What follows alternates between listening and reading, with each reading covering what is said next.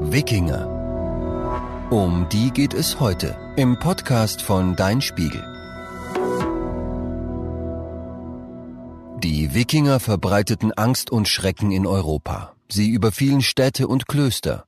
Doch sie waren nicht nur heimtückische Seeräuber, sondern auch gewiefte Händler und Staatengründer.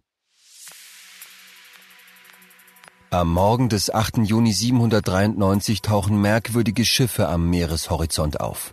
Schnitzereien schmücken den Bug. Die Segel sind quadratisch. An Bord bewaffnete Männer.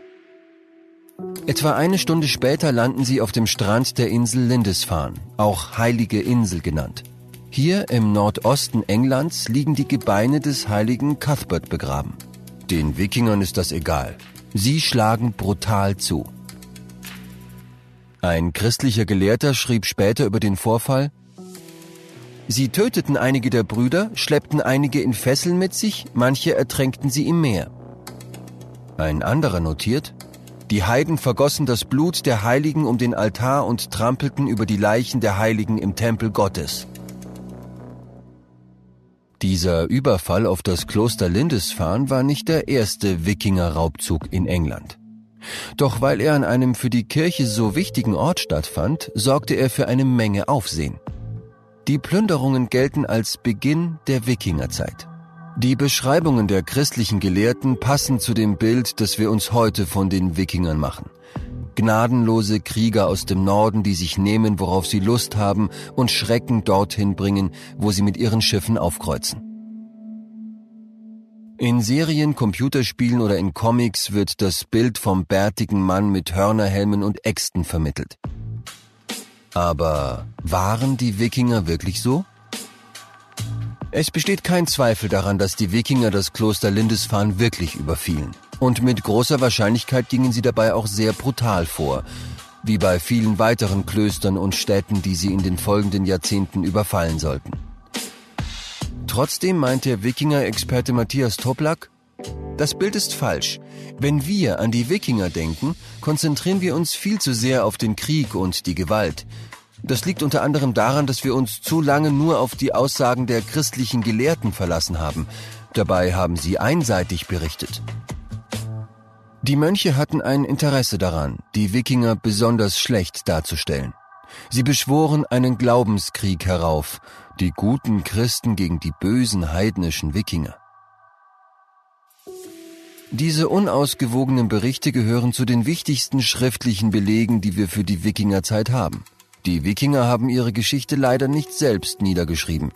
Sie hatten zwar eine eigene Runenschrift, es gibt aber nur einige Steininschriften aus der Zeit.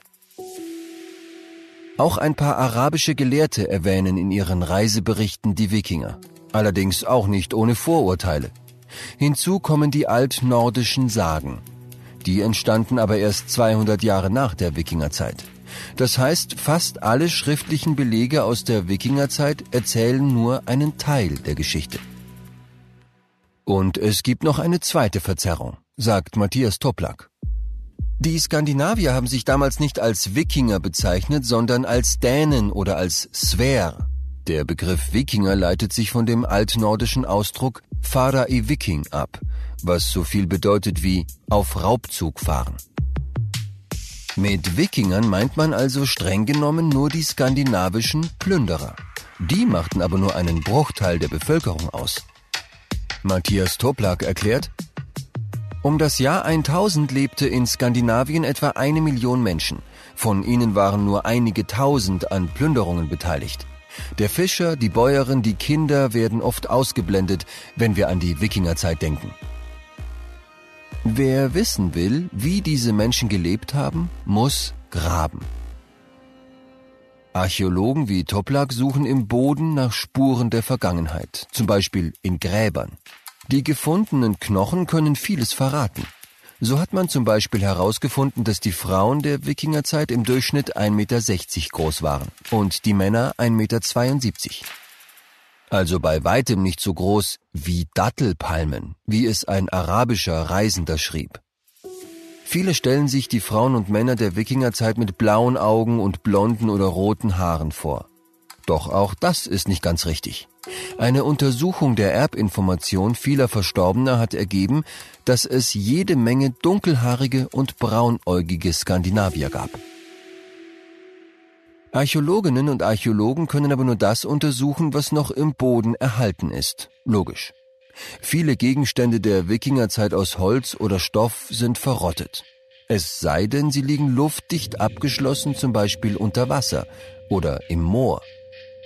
Von Wikingerhäusern findet man daher meist nur ein paar steinerne Überbleibsel sowie Löcher, in denen die Holzpfosten steckten. Und von den Schilden blieben nur eiserne Einzelteile übrig. Doch auch kleinste Funde können große Geschichten erzählen. In der Nähe der norddeutschen Stadt Schleswig fand man bei einer Grabung Walnüsse im Boden.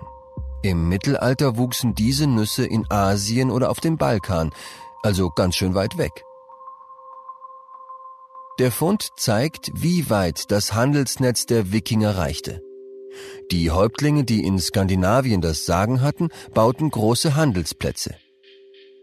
Ein großer Umschlagsplatz lag in der Nähe von Schleswig und hieß Heitabu.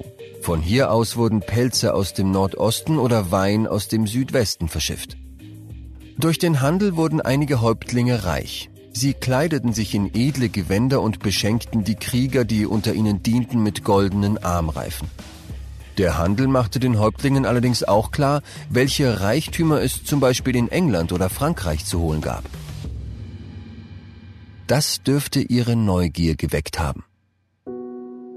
Zumal die größten Schätze in den Klöstern oft unbewacht waren. Es lag also nahe, diese zu plündern.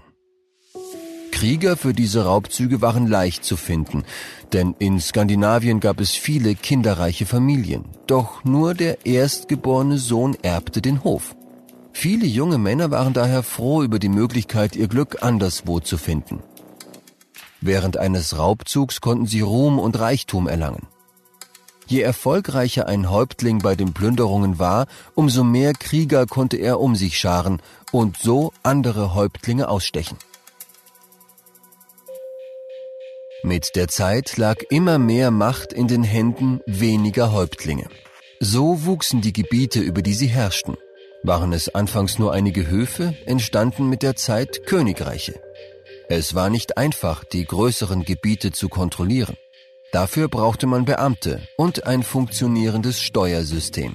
Kaum jemand war in diesen Bereichen so gut wie die christliche Kirche.